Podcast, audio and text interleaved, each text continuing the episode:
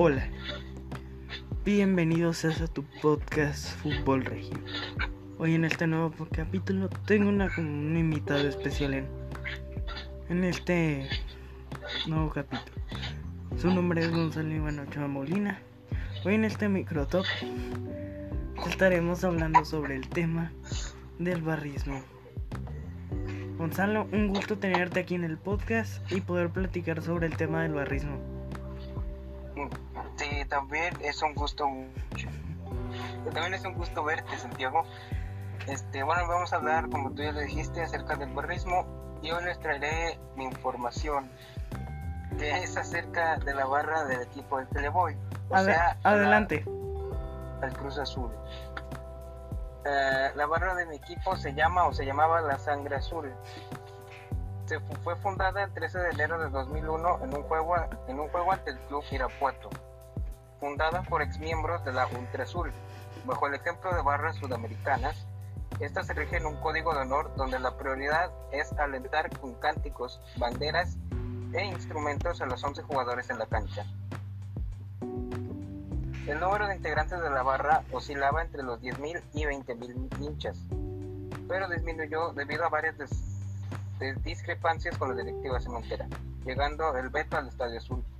A raíz de ese veto, la vieja guardia de la sangre azul ha trabajado en acciones importantes que retoman el rumbo y colorido comúnmente visto en una barra brava en México, buscando revocar la sanción impuesta por el club para poder revivar la cabecera local, recuperando el número de boletos anteriormente otorgados y anulando tras la mala conducta mostrada en incidentes pasados. Correcto, como tú decías algo algo así muy pasó en el estadio universitario, que por un problema el estadio fue vetado por dos, tres meses, que fue por el tema cuando se pelearon y lanzaron un diablito, de esos que son como montacargas por el tema de que se aventó el diablito ese y que le cayó a alguien, que cosa que no le cayó a nadie. Que suspendieron el estadio, lo vetaron por dos meses, creo que sí. Por dos meses fue vetado. Y pues la directiva pues buscó una alternativa, como ellos dicen, para poder calmar pues, los problemas. Para que así ya no haya más antecedentes así. Como te digo, la barra de los libres y locos son como unos mil, dos mil más o menos. Porque es el, dividida en barrios. O sea, en cuadras. Como por ejemplo, conozco una que es Barrio Paradero, Casa Blanca, Apodaca y Paseo San Nicolás. Cual siempre hacemos hacen previas antes de cada clásico y sobre todo antes de finales, no sé si tu misma barra haga lo mismo. No sé cómo se manejen ellos, ¿verdad? Es muy diferente. Sí, déjame te explico. Eh, la idea inicial la, la, idea inicial nace en diciembre de 2000. Esto ocurre cuando algunos disidentes de la firma Ultra Azul hoy extinta, que deciden salirse debido a la necesidad de crear un verdadero grupo de apoyo que hiciera cosas innovadoras al estilo de las barras sudamericanas. El movimiento se materializa en enero de 2001, haciendo una convocatoria a gente de los, de los distintos sectores radicales de Cruz Azul y a la afición celeste en general. Es entonces cuando se pone a, discusión el nombre de la barra. Entre las propuestas estaban Sentimiento Azul, Máquina Azul, Honor y Lealtad Azul, escogiéndose, por, eh, escogiéndose finalmente la sangre azul. La aparición de la organización se dio en un juego Cruz Azul Irapuato. Irapuato. El marcador fue a favor cementero por 4 por Muy bien, como, como, como lo comentabas, de todo cómo se inició, cómo, cómo fue creciendo y cómo fue cambiando los nombres. Es algo que acá en, en Libres y Locos el nombre original, creo, muchos dicen que se tomó por. No sé si conozcas El Gran Silencio. Sí, una banda, ¿no? Sí. Y ahí ellos sacaron un álbum que se llamaba Libres y Locos. Muchos dicen que por ahí se pudo haber tomado el nombre. O sea, a lo mejor puede que sí, como puede que no. Y pues el, el único reglamento que se tiene ahí, como, como tú comentabas, es apoyar y recibir al equipo en cada final. Es algo que muchas barras tienen en común.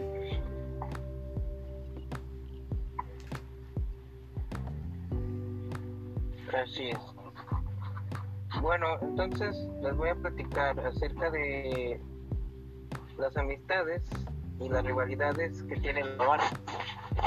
En este primero por las amistades. Este, la barra está dispuesta a tener simpatía con los barras, siempre y cuando haya respeto y fines en común, como la erradicación de la opresión por aspectos culturales, sociales o políticos. Aunque ciertamente no es homogéneo el pensamiento de la barra, coexisten ideologías y demás. Lo único que une, y con ello basta, es el fuerte amor por su equipo. Destacan ciertas relaciones amistosas con la barra de la U de Chile, llamada Los de Abajo, con la barra Los Convictos del Chiapas FC, así como con los canallas del Rosario Central en Argentina con los Comandos Azules del Millonario de Colombia, la Mafia Azul de Cruzeiro y con la Boca del Pozo del Emelec. Tales relaciones internacionales les han ocasionado ciertos rechazos dentro del ámbito de las barras bravas en su país, ya que al parecer son los únicos en establecer amistad con otras organizaciones similares en Latinoamérica, ya que han ayudado y contribuido a la formación de las barras. Ahora les hablaré sobre las rivalidades que tiene esta barra este, como no es de extrañarse, y siendo uno de los cuatro equipos del fútbol mexicano más importantes, la barra tiene enemistad natural con las barras del Club América y Pumas, de la UNAM, aunque han llegado a enfrentamientos con integrantes de la barra Ultratusa, del Pachuca. Esto que ambos equipos son, son originarios de la misma entidad federativa y juegan anualmente al denominado Clásico Hidalguense. Si bien hay una ligera rivalidad con el Club Guadalajara, y en ser un partido importante, sus barras tienen una relación de neutralidad. Aunque una de las mayores rivalidades es con los miembros de la resistencia en Azul, aficionados del Querétaro Fútbol Club, al haber enfrentándose fuertemente en 2010, 2011, 2013 y 2018, además de aumentar la rivalidad con miembros de la barra 51 del Atlas Fútbol Club. En los últimos años, donde han protagonizado riñas en las cercanías del Estadio Jalisco desde el 2012. Sí, como comentabas también acá del otro lado, las rivalidades que tienen los líderes es con, con la común. Con la común, con la, rebel de Pumas. Santos. Sí. Con la adicción. Con. Pues no tanto con la del América. No es tanto así que digas. Una rivalidad tanta, no. Es más como con el, la barra del equipo rival, ¿sabes? Ajá. Que ya han existido varios uh, acontecimientos violentos en el clásico 117, por ahí. Que si supiste hubo un herido que estuvo mal por varias semanas en, en el hospital universitario, no sé si supiste. Eh, sí, creo que sí me acuerdo. Fue hace casi tres años, o cuatro, no. Bueno, yo. tiene, un año. Fue en el 2019. Que todavía no comenzaba esto de la pandemia cuando todavía no se iba a los estadios. El, el, ¿Cómo se orga, cómo, No se organizaron.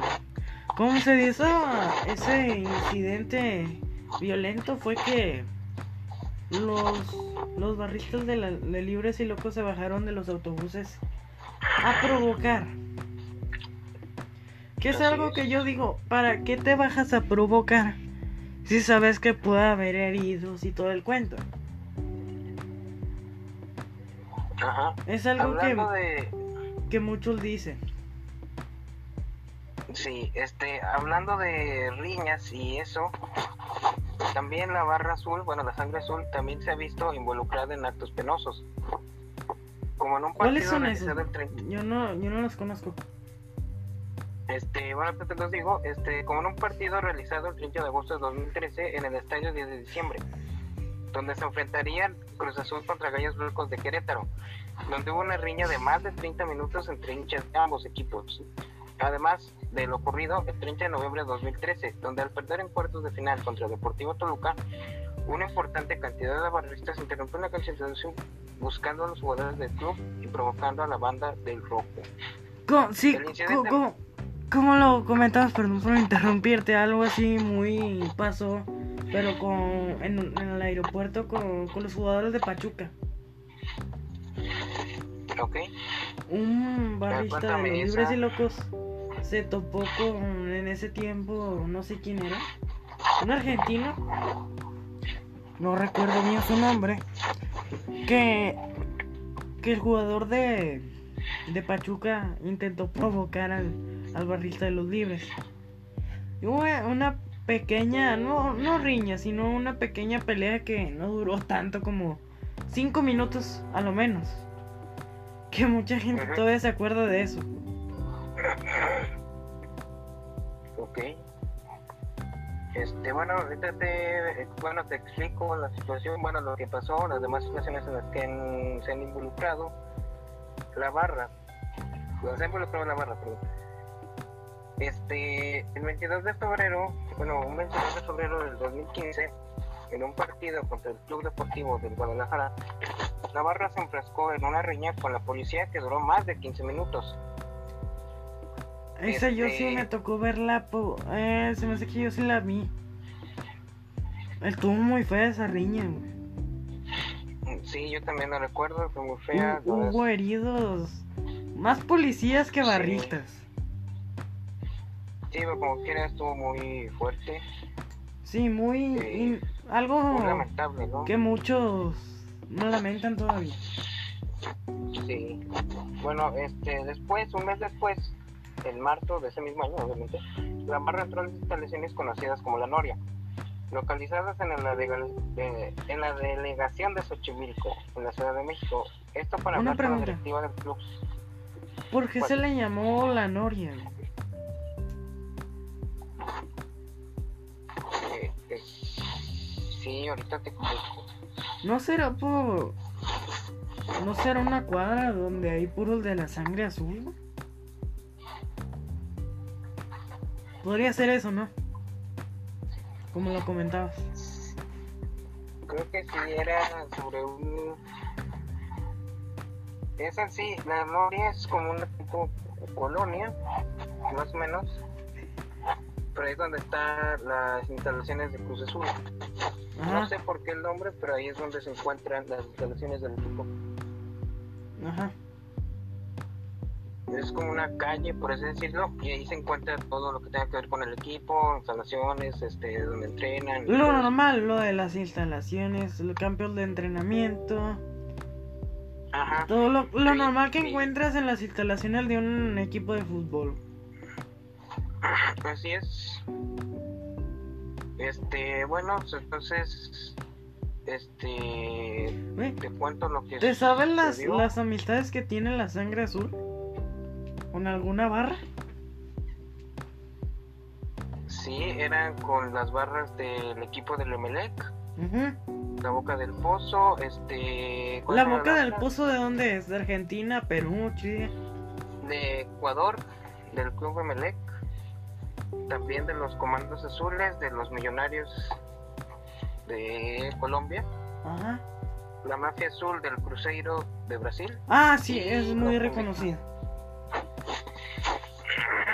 convictos del Chiapas, No sé si tienen alguna amistad con con, al- con alguna barra de un equipo regio Mm, No, según yo no, solamente son con o con una barra mexicana.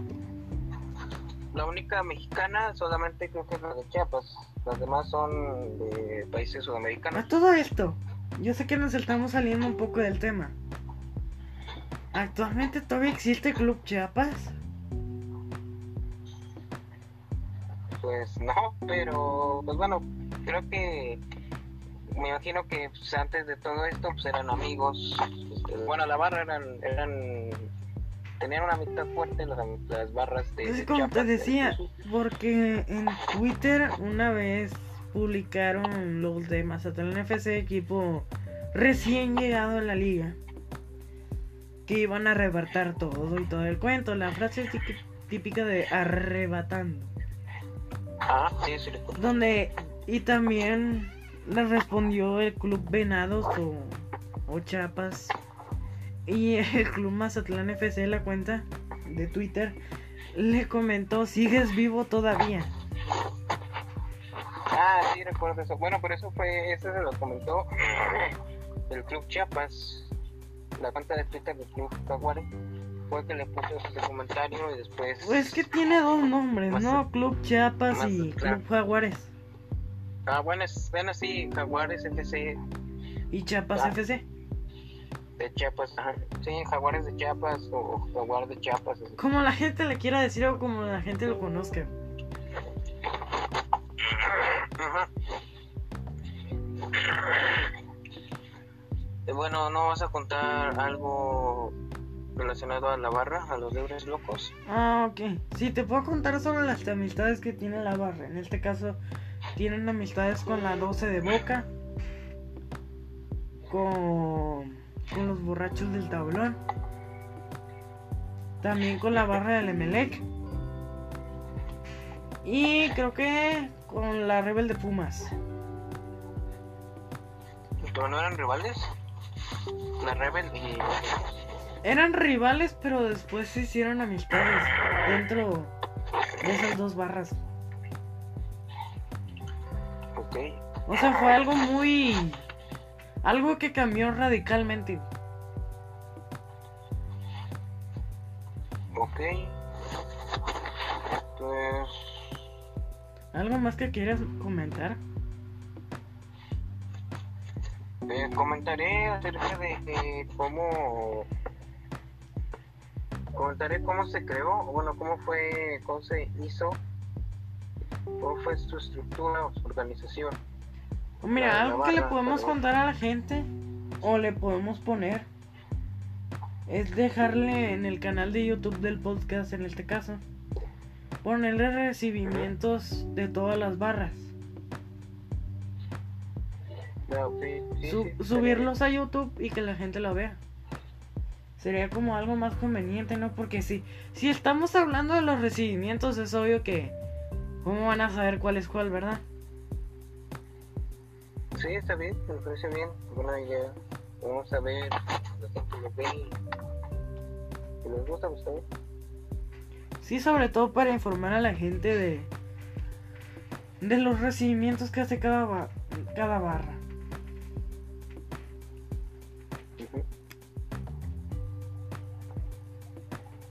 ¿Algo que quieras comentar para ya finalizar el, el capítulo? Este, pues no, creo que ya nada más sería todo por mi parte. Este, ya no tengo nada más que contar. No sé si tú quieras hacer un comentario final, alguna. Pues sí, un comentario, no sé, lo que tú quieras. Unas palabras para finalizar esto. No, yo creo que ya sería todo de, también de mi parte. Tan solo espero que les haya gustado este nuevo capítulo. Yo me despido. Sí, yo también me despido. Fue un gusto estar contigo, Santiago. Gracias por la invitación. No, un gustazo. Espero les guste. Espero les guste. Espero les haya gustado este capítulo. Eh, lo disfruten mucho. Y pues bueno, yo todo por mi parte me despido y adiós. Hasta la próxima. Bye bye.